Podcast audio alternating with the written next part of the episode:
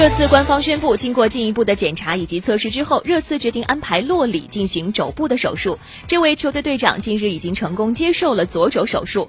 洛里是在十月五号与布莱顿的比赛当中受伤的，他在扑救时遭遇手臂重伤。热刺随后宣布，这位法国国门肘部韧带受伤，但是没有出现骨折的情况。不过，根据更详细的检查过后，医学专家建议对洛里实施进一步的手术来修复肘部受伤的部位。热刺官网同时透露，洛里仍但预计要休战到二零二零年年初才能复出。